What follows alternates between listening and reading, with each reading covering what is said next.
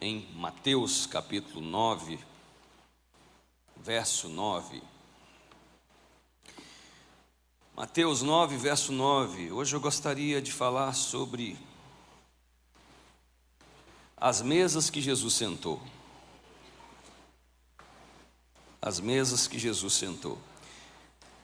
É interessante que você pode conhecer alguém, você pode até ter um relacionamento com essa pessoa, mas muda tudo quando você senta numa mesa com essa pessoa.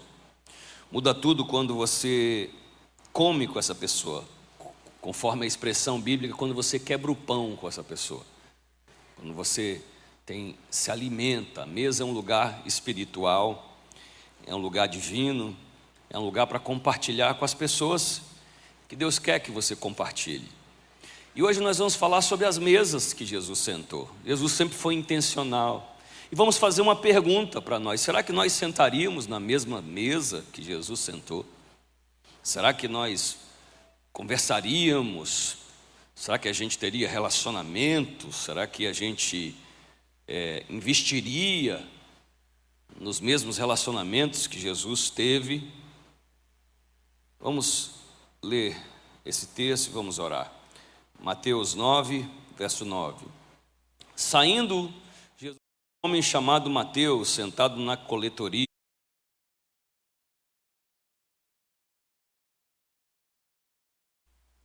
Estando Jesus na sua casa, foram comer com ele e seus discípulos muitos publicanos e pecadores. Vendo isso, os fariseus perguntaram aos seus discípulos: por que o mestre de vocês come com publicanos e pecadores?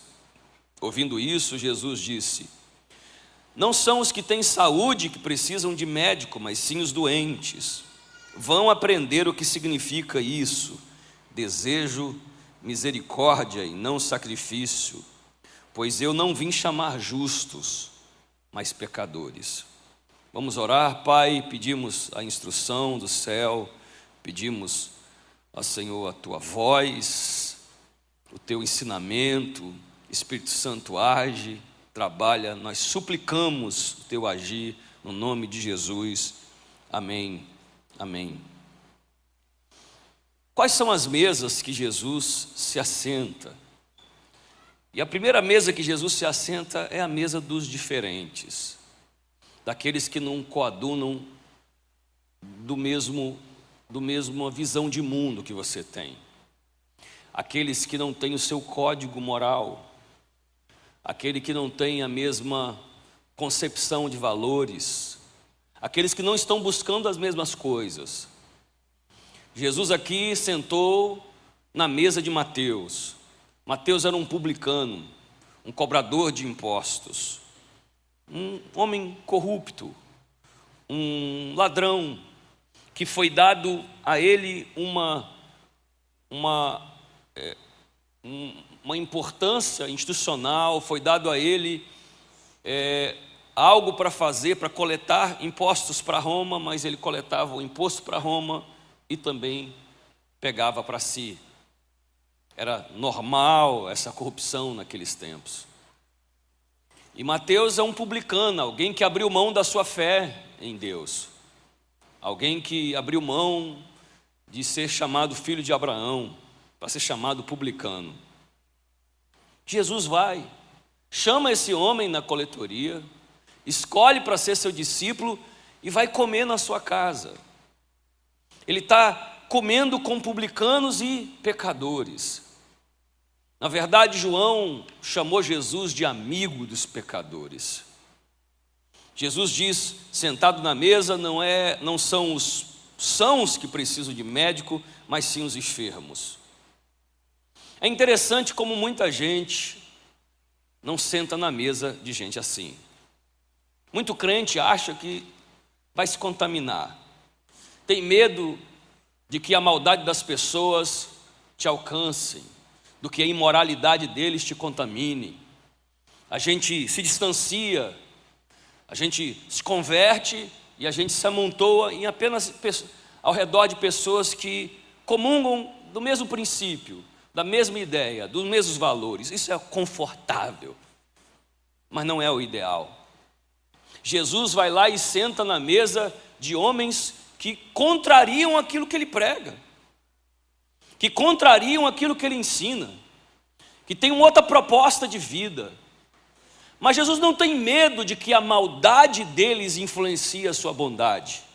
Jesus sabe, ele conhece os seus fundamentos, e ele sabe que é o bem que está nele é que vai influenciar o mal que está nos outros. Ele não tem medo de se expor. Ele não acha que, ah, eu vou andar com essas pessoas aqui e a maldade delas vai me alcançar. Na verdade, isso é uma visão velho testamentária. É uma visão do Antigo Testamento. No Antigo Testamento, se você tocasse uma pessoa leprosa, você ficava imundo e você tinha que ficar sete dias fora do arraial. Se você tocasse uma pessoa morta, você tinha que ficar sete dias fora do arraial, até que um sacerdote liberasse você entrar na aldeia de novo. Se você tocasse alguém que estava ensanguentado, alguma coisa, fica fora do arraial. Porque de algum modo, no Antigo Testamento, o mal tem um poder de desfazer do bem que é em você. A maldade tem um poder de influenciar a bondade a, a falta de santidade, a, a malevolência tem o poder de influenciar a bondade que está em você. E por isso as pessoas tinham medo de tocar, de, de se envolver. E esse é o espírito de muito crente.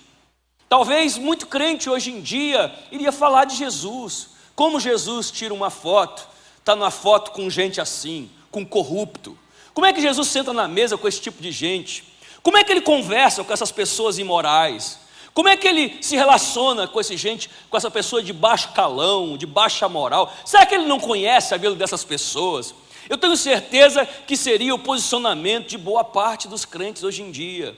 Eles iam olhar e julgar a pessoa de Jesus, porque para eles, de algum modo, a maldade daquelas pessoas vai influenciar a Jesus. Mas não, se a sua fé é tão pequena, se a sua concepção, se a sua persuasão bíblica é tão pequena, que estando com gente assim, você tem medo de ser influenciado, você precisa rever as suas convicções. Você precisa rever, porque não é as trevas que alteram a luz, é a luz que ilumina as trevas. Não adianta ser sal dentro do saleiro, a gente precisa salgar o mundo. A gente precisa entender que existe algo dentro de nós que pode oferecer a essas pessoas um outro padrão, um outro referencial, um outro modelo de viver. Não de cima das nossas pretensões de santidade, julgar as pessoas, mas oferecer a essas pessoas um genuíno interesse pela vida deles, um genuíno amor pela existência deles. Não é valorizar o mal que eles fazem, mas a pessoa que eles são. Não é valorizar o estilo de vida e as escolhas, mas mas o indivíduo que está ali dentro, que merece a misericórdia, a graça, a vida de Deus. Jesus, irmãos, o Novo Testamento não é um Novo Testamento que você tocar a maldade de alguém, a maldade vem em você, pelo contrário, Jesus tocou quatro vezes leproso no Novo Testamento e quatro vezes a cura que estava nele curou o leproso. A Bíblia diz que Jesus curou, Jesus tocou, irmãos, a pessoa morta e a vida que estava nele levantou o morto. Não é a morte morte que está nele que alterou a vida de Jesus.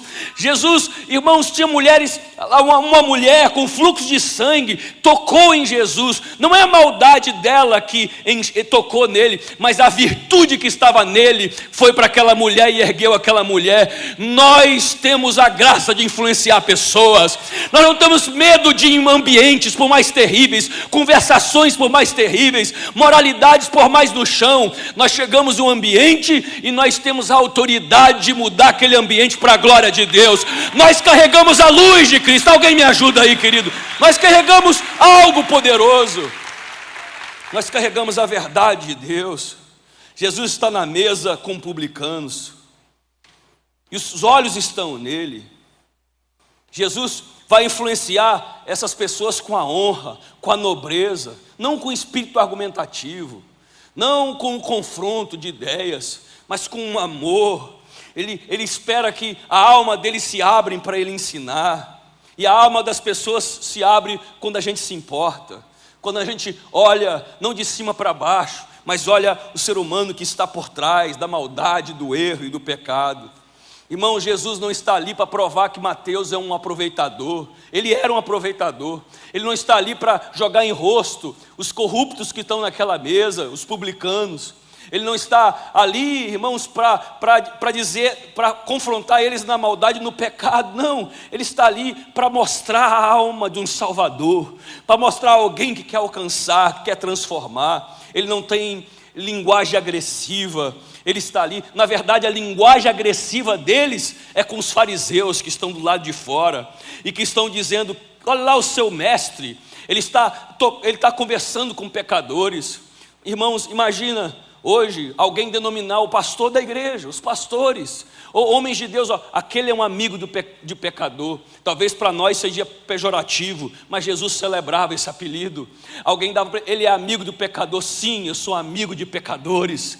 Eu ando com pecadores para os transformar, para os ganhar. A igreja, irmãos, ela está há muito tempo entrincheirada, há muito tempo em si mesmada, há muito tempo tentando proteger a quem nós somos. Já é hora de nós estarmos convencidos que nós temos o melhor, o melhor comportamento. Já é hora da gente entender que nós temos a cura para o mundo, a restauração para o mundo e sentar em mesas difíceis, difícil de ouvir, difícil de estar com aquela pessoa, mas a luz luz que há em nós vai influenciar o mundo em nome de Jesus. Tem alguém que pode me ajudar a pregar?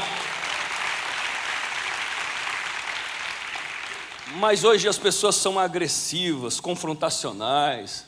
Elas querem convencer as pessoas no grito, não na honra, na beleza, não na, servindo as pessoas. Eu estava outro dia no banco, outro dia agora, no Banco Itaú, esperando para ser recebido pela gerente. E na frente, e conversando com a gerente, estava um homem. Esse homem levantou e começou a gritar com a gerente. Eu conheço, ela sempre me atende. Ele começou a gritar em algo que eu sabia que ela não podia ajudar ele. Ela era, era uma política do banco. Aquela mulher não podia fazer nada. Mas, é, é, sabe, essa, essa, essa sensação de que agredindo alguém eu vou mostrar que eu estou certo agredindo alguém, eu vou, eu, eu, de alguma maneira vou fazer uma redenção da minha raiva, assim, da minha sensação de não estar sendo servido. E aquilo ali foi entrando dentro de mim, entrando dentro de mim, aquele cara, e de repente eu fui lá, toquei no ombro daquele homem.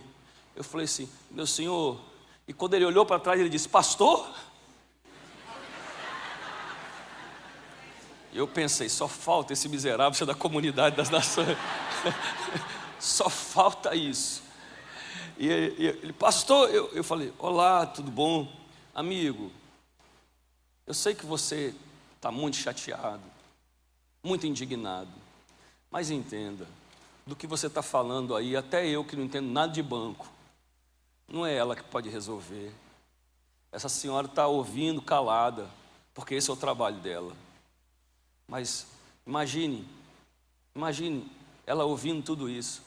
Você acha que ela merece ouvir tudo isso? Por que, que você não escreve uma carta para o banco? Por que, que você não procura alguma coisa e não falar com essa mulher? Aí ela falou: Ah, pastor, eu sei, me, me desculpe, me desculpe.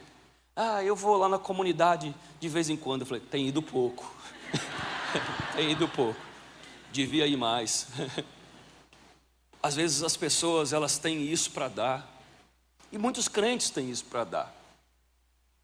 Nós, nós, Jesus está sentado à mesa, comendo, sorrindo. Quem olhar, quem tirar uma foto vai pensar que Jesus está concordando com a maldade das pessoas. Não, ele está se relacionando, ele está sendo amigo.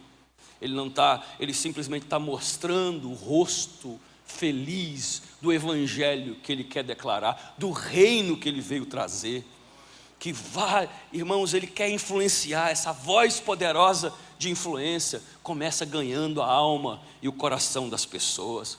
Antes de você ensinar alguém, ganhe primeiro, irmãos, o direito de ensinar. Antes de você querer confrontar alguém, ganhe o direito de confrontar. Ganhe o coração com serviço, com amor, sentando à mesa.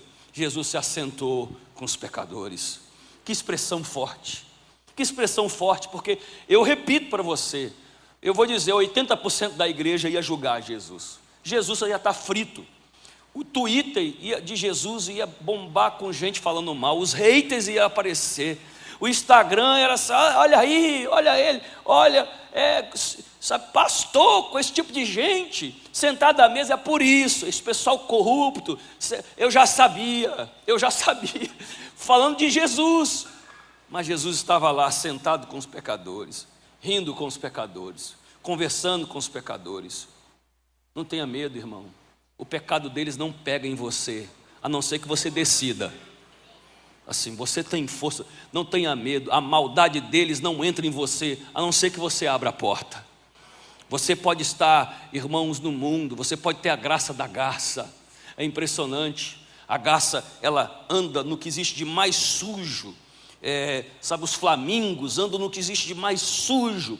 Eles lá no pântano, eles entram no pântano, mas a, a, a, as penas deles têm um óleo que protege. Quando ela balança assim, todo sujo desce, sai, nada fica na penugem. Essa é a graça da garça. Nós podemos estar em lugares terríveis lá conversando, mas irmãos, nada pega em nós, porque nós somos lavados e remidos pelo sangue de Jesus Cristo. Pare de olhar pecadores como ameaça. Pare de olhar o erro, a maldade das pessoas como ameaça à nossa fé não ameaça a nossa fé. Sabe o que ameaça a nossa fé? É gente que conhece a Cristo, mas vive como se não conhecesse. Isso ameaça a nossa fé. O que você espera do mundo? Que ele peque, que ele erre. O que você espera de um pecador senão que ele peque? Ele está fazendo o que ele quer fazer. Agora, o que frustra o reino dos céus é quando alguém há tanto tempo conhece a Cristo, mas ainda não vive como se conhecesse. Irmãos, nós precisamos sentar à mesa e começar a influenciar o mundo. E não ter medo. E estar tá com, e tá com a nossa coraça da justiça, com o nosso escudo da fé, com o nosso capacete da salvação, com a espada do Espírito, que é a palavra de Deus, nos conectar a pessoas, ganhar pessoas. É por isso que muita gente já não é efetivo na salvação de ninguém, porque se converte muito rápido, só tem amigos crentes. Cadê seus amigos que ainda não são crentes? Cadê, cadê os seus relacionamentos? Eles precisam ser alcançados por Deus. Mas muita gente já apenas quer ter aquele tipo de relacionamento porque tem medo. O verdadeiro amor lança fora todo medo. A força e o poder da sua fé é maior que a força e o poder do mundo. Maior é o que está em nós do que o que está no mundo. Maior é o que está em nós do que o que está no mundo. Jesus nos ensina a conectar com gente divergente. Nosso maior desafio, sem negociar seus valores, ele sorri, ele come, ele brinca, ele ouve, ele estende o seu relacionamento. Lá no livro de Salmos, no capítulo 23, no verso 5, o salmista Davi diz: Preparas uma mesa na presença dos meus inimigos unge a minha cabeça com óleo e meu cálice transborda. Eu não estou dizendo que as pessoas são inimigos, mas às vezes os valores deles são inimigos da sua fé. Às vezes as escolhas que eles têm é inimigo da sua fé, mas o Senhor prepara uma mesa na presença desses valores errados, ungindo a nossa cabeça, nos preparando e faz o nosso cálice transbordar faz a nossa alegria ser conhecida. Não o crente rabugento, aquele com raiva, parecendo aqueles piquenês, irmãos, com velho. Assim, não, irmãos, mas, mas o crente feliz. A Bíblia diz que a alegria do Senhor é a nossa força. Você pode dizer isso forte? A alegria do Senhor é a nossa força, e o seu cálice vai transbordar e, a Bíblia diz certamente que a bondade e a misericórdia do Senhor vai nos seguir todos os dias da nossa vida e nós vamos habitar na casa do Senhor por longos dias. Será que você sentaria na mesa em que Jesus sentou? Ou será que você, ah, não, isso não é mesa para mim. Parabéns, você é mais santo que Jesus. Não, não, eu não sento com gente assim. Parabéns, você é mais reto do que o Filho de Deus. Ah, eu não converso com gente assim. Uau! Você não quer tomar o lugar de Jesus, não?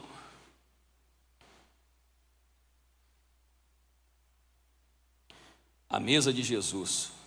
Será que nós sentamos na mesa que ele senta? Segundo, qual a mesa que Jesus senta? Lá em João capítulo 12, fala da segunda mesa que Jesus senta.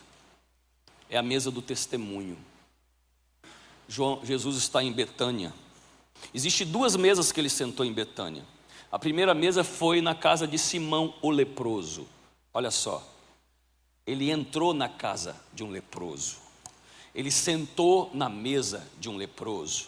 E na casa do Simão o leproso ele está ensinando. E chega uma mulher chorando, enxuga os pés de Jesus com seus cabelos, a, a mulher amargurada de espírito, e alguém olha assim: se ele fosse de Deus, ele saberia que essa mulher é uma impura. A mulher é uma prostituta, mas ela está tocando Jesus, tocando os pés de Jesus. Tem gente que se arrepiaria com isso, tem gente que não consegue entender uma graça tão grande, um amor tão grande.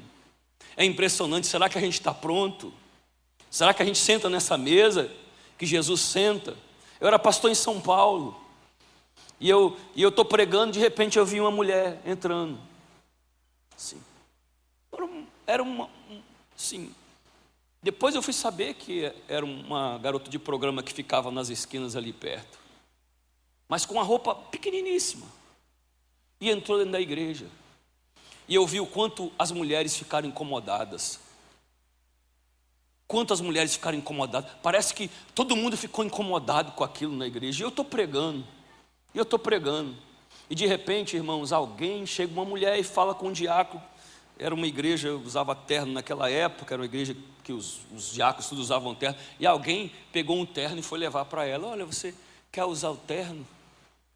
Ah, como é bondoso pegando uma, uma mulher que chegou daquela forma entrando na igreja. Aí a menina disse: Não, não, não quero não, muito obrigado. Se levantou e saiu. Irmãos, assim como eu estou aqui, o Espírito Santo é meu testemunho. Eu, eu falei assim, olhei para o pastor Edilson, que era meu co-pastor, falei assim: Por favor, cante uma canção. E ele ficou tonto assim, todo mundo não entendeu. Eu fui e desci, e eu fui direto. E eu andei uns dois quarteirões, na hora do culto. Imagina eu fazer isso na hora do culto. E eu andei uns dois quarteirões e encontrei aquela moça. Eu falei assim, e ela ficou assim: por que, que você não ficou? E ela, não, é que. Eu falei, por favor, volta. Deus tem algo impressionante a fazer na sua vida. Não, não, muito obrigado, não, não, não, não. Eu falei assim, por favor. Olha, quando eu estava pregando, olhei para você, eu senti tanto que Deus queria falar com você tanto que Deus queria mudar a sua vida. Ela, não, não, não, muito obrigado. E ela saiu para lá. Irmãos, eu voltei, eu vou dizer, quando eu voltei aqueles dois quarteirões, eu nunca, eu acho que foi o momento mais furioso da minha vida, como a igreja. Assim, eu voltei, e quando eu subi o púlpito, irmãos, assim, eu nunca, eu nunca fui tão duro na minha vida. Eu olhei para aquela igreja e falei assim: é isso, é esse o evangelho que a gente tem.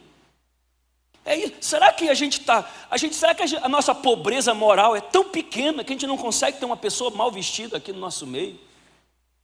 Será que a gente tem medo que nosso marido vai ser roubado por uma mulher? Será que a gente não tem. Será que a nossa vida é isso? Será que o nosso cristianismo é desse tamanho? E, irmãos, eu nunca fui tão duro na minha vida. E eu falei assim: olha, é, isso aqui não é proposta que Deus me deu de igreja. Ou a gente se arrepende, ou essa igreja é para alcançar o caído, o quebrantado, para abraçar aquele que não parece com o Evangelho, aquele que não parece com Cristo. Porque se a gente for uma igreja apenas para aquelas pessoas que parecem com Cristo, parecem com o Evangelho, a gente não senta na mesa que Jesus senta, a gente não influencia as pessoas que Jesus influencia, a gente não muda as pessoas que Jesus muda. E, e, esse, e a maioria das pessoas não sentaria nessa mesa. Elas teriam medo de ser julgados. Jesus não tem medo de ser julgado. Jesus não tem medo, irmãos. Lá fora está os fariseus dizendo assim: ah, chamaram os discípulos e começaram a falar: é, aí o seu mestre senta com pecadores. E ele olha diz: Eu não vim para os sãos, eu vim para os doentes. O médico, ele vem é para o doente. Eu não vim atrás de justo, esse, essa justiça falida que é um pano de trapo, eu vi a, a, atrás daqueles que sabem que são pecadores, que precisam da graça, do favor e do amor de Deus. Nós dependemos da graça, do amor e do favor de Deus. Será que você sentaria na mesa que Jesus sentou?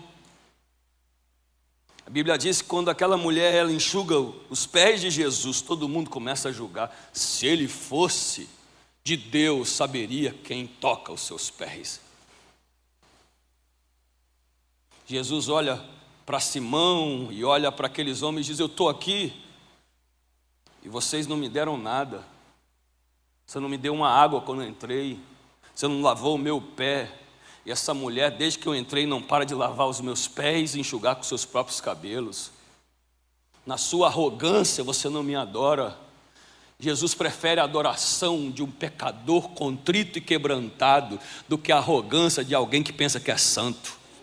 Jesus prefere alguém que desce, que diz assim: Eu dependo do teu amor, da tua graça, do que a pessoa que julga o outro. É já é hora, irmão, da gente sentar na mesma mesa que Jesus sentava, conversar com as mesmas pessoas que ele, que ele conversava, abençoar as mesmas pessoas. Vamos ser uma igreja para fora da comunidade das nações. Me ajuda aí. Vamos ser uma igreja que ama. Vamos ser uma igreja que alcança. Vamos sentar na mesa. Lá em Betânia, Jesus também sentava na mesa de Lázaro, de Marta e de Maria. Em João 12, eles já tinham. A Bíblia diz que Lázaro tinha sido ressuscitado.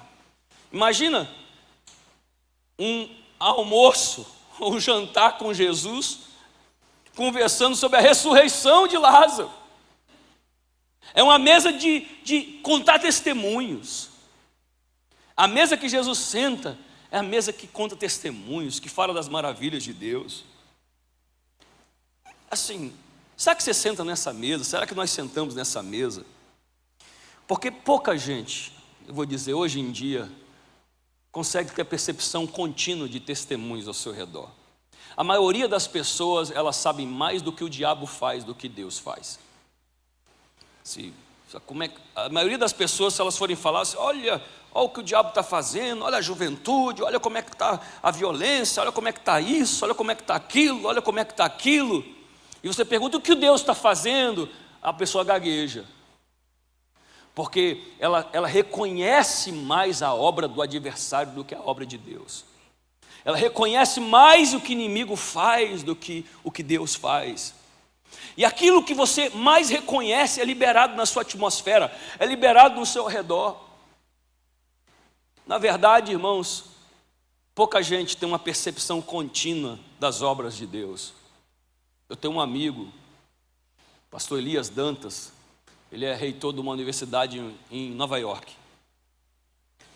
E ele é o maior conhecedor do planeta, do mundo, em missões. Ninguém conhece mais o mundo missionário como Elias. Se você perguntar para o Elias, o que está tá, tá acontecendo no Azerbaijão agora? Assim, ele vai dizer: Ó, oh, a igreja lá no Azerbaijão, a maior igreja falando de tal. Olha, no norte está crescendo o evangelho, no sul nós precisamos enviar missionários, não sei o que, não sei o que. É impressionante. O Elias só anda alegre, só anda feliz. Eu nunca vi uma pessoa, ele sobe o púlpito, ele vai vir aqui ainda. Ele sobe o púlpito e começa a dizer: Deus está fazendo grandes coisas, porque para onde ele olha, ele vê a mão do Senhor. Ele olha para a China e vê a igreja mais triunfante na China. Ele olha para o Oriente Médio, só esse mês em Bagdá foram fundadas 65 igrejas. Nós estamos falando de um país muçulmano, onde as pessoas estão sonhando com Jesus e se convertendo durante o sono. E voltando para Jesus, a obra de Deus não para, o Evangelho está crescendo de uma forma poderosa, as pessoas estão sendo salvas, resgatadas, batizadas com o Espírito Santo, os casamentos estão se dobrando diante de Deus, Deus está fazendo algo precioso e muita gente está olhando para a obra do diabo. Hoje eu vim aqui para dizer: senta na mesa com Jesus e começa a contar os testemunhos, senta na mesa com Jesus e começa a falar das grandezas de Deus das majestades de Deus, do bem de Deus, das coisas maravilhosas. Ah, irmãos, nós temos que ter nos nossos lábios as grandezas de Deus, os testemunhos de Deus. A Bíblia diz lá em Apocalipse que o Espírito de Jesus que, que, que, que, o testemunho, o espírito do testemunho é o espírito de Jesus. Cada vez que a gente repete um testemunho, a mesma essência, a mesma atmosfera que aconteceu quando aquele testemunho aconteceu, volta para o seu ambiente é algo impressionante. Quem sempre está reconhecendo a mão de Deus, a vida dele está sendo mudada. Está lá em Provérbios no capítulo 5: reconhece em todos os seus caminhos e ele endireitará suas veredas. Irmãos, Jesus olha para Corazim, para Betsaida e olha para, para, para, para Cafarnaum e diz: ai de ti, Corazim, ai de ti, Betsaida. Foi os lugares onde ele fez mais sinais, porque se em Ciro e Sidom, que foram cidades que ele nem foi, foram, fossem feitos os milagres que em ti foram feitos, eles teriam se convertido. Ai de ti, Cafarnaum, porque se em Sodoma tivesse feito os sinais, Sodoma não tinha sido destruída. Ou seja, tem muita gente que os sinais estão acontecendo ao seu redor, mas não percebem, porque os olhos deles são para as obras de Satanás. É só o diabo que está fazendo. É o diabo que está na televisão, o diabo está na música, o diabo está nas pessoas, o diabo está no mal, o diabo está no mundo. Aonde está Deus? Deixa eu dizer algo para você: Jesus ainda está no trono, irmãos. Deus está trazendo os inimigos de Jesus ao escabelo dos seus pés. O reino está vindo, a, a glória de Deus está vindo sobre o mundo. Deus está vencendo essa guerra. Alguém me ajuda aí? Maior é o que está em nós do que o que está no mundo. A grandeza de Deus. A gente precisa sentar na mesa do testemunho, sentar na mesa em que Jesus está sentado. A Bíblia diz que Jesus sentou na mesa do serviço, lá em Jerusalém. Ele, ele se senta ali na mesa e começa, e depois fala com os discípulos: olha, maior o que serve. Ele tira a sua roupa, enrola uma toalha na cintura e vai lavar os pés dos discípulos. Isso é uma mesa. É uma mesa que a gente tem que sentar. Será que a gente está sentando na mesa que Jesus está sentando? É a mesa de servir a Deus através das pessoas, de fazer um esforço. Porque, irmãos, é fácil a gente ficar nesse lugar de, ah, sim, olha, estou aqui, se aparecer alguma coisa, eu faço por alguém. Não. Jesus não disse se aparecer alguma coisa. Ele foi lá, ele, ele, ele vestiu uma, ele colocou uma, uma toalha, ele se dobrou, ele foi lavar os pés dos, dos apóstolos. Ele foi servir o próximo. Nós temos que sentar na mesa do serviço. Entender que tudo que Deus nos deu, a capacidade, a inteligência, os bens, os valores, a concepção, o entendimento teológico, bíblico, espiritual, tudo isso, Jesus viu alguém. Jesus viu alguém para abençoar através de você. Nós temos que sentar na mesa do serviço. Nós temos que sentar na mesa do descanso. Em Lucas 14 fala que Jesus sentou numa mesa para descansar ele, ele está na mesa e ele diz assim: Olha, eu quero estar sentado nessa mesa, bem-aventurado que comer pão no reino de Deus. Se muita gente não consegue descansar em, em Deus, descansar no Senhor Jesus, comer o pão da confiança, da esperança, do bem que Deus tem a fazer. E enfim, nós temos que sentar na mesa da revelação de quem você é. A Bíblia diz que dois discípulos, depois da morte de Jesus, não sabiam que Jesus tinha ressuscitado, fugiram. E foram fugir por um caminho chamado caminho de Emaús. Jesus apareceu no caminho, mas eles não viram que era Jesus. E depois eles insistiram para Jesus ficar e comer algo com eles. eles Jesus entrou dentro de um, de um cenáculo lá, de, um, de uma hospedaria. E a Bíblia diz que quando sentou na mesa com eles, Jesus começou a se revelar. Ele cortou o pão e se revelou. A gente tem que sentar à mesa. Será que você senta na mesa de mostrar quem você é? Ou a sua vida é uma, uma incógnita? Ou seu esforço é maquiar as aparências? Ou a sua luta é mais para ninguém ver do que consertar o que precisa ser consertado? Ou, ou a gente faz um esforço imenso para colocar essas máscaras? Será que você tem alguém ou será que você vai viver a sua vida toda desse jeito, sem poder se abrir com uma pessoa, sem sentar, sem olhar nos olhos, sem ser real, sem subterfúgio, sem medir palavras, dizer diretamente a respeito do que você sente? Que liberdade é essa? Que liberdade de se abrir e dizer: Esse sou eu. Tiago fala sobre isso e diz: Olha, confessai os pecados uns aos outros e sereis curados.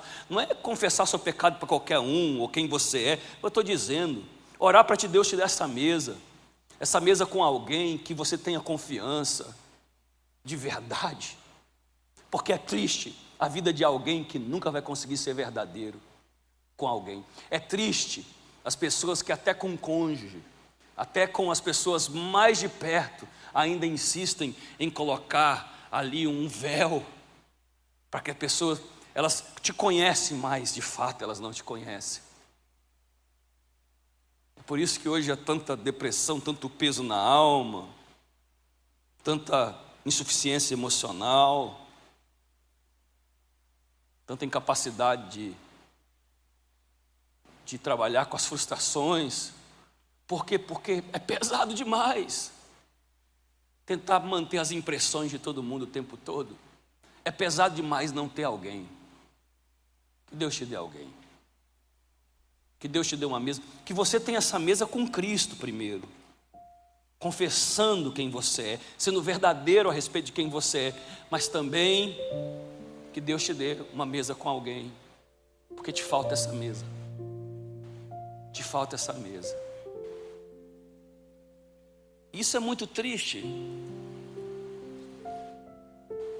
Eu, eu, como estive com muita gente, muita gente na hora da partida.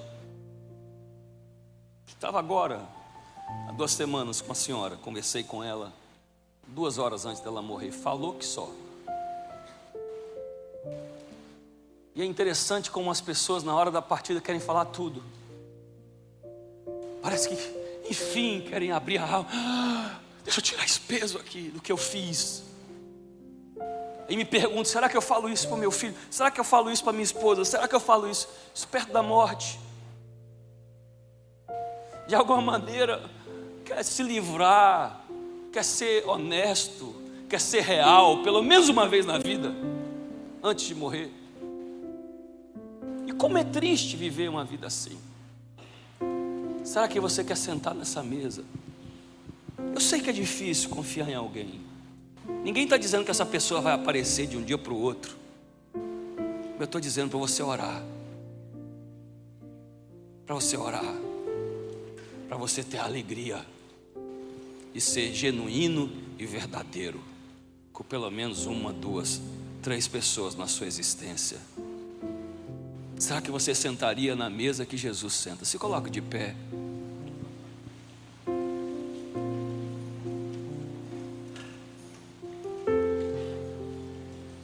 Feche os seus olhos. Você não tem que ter medo de se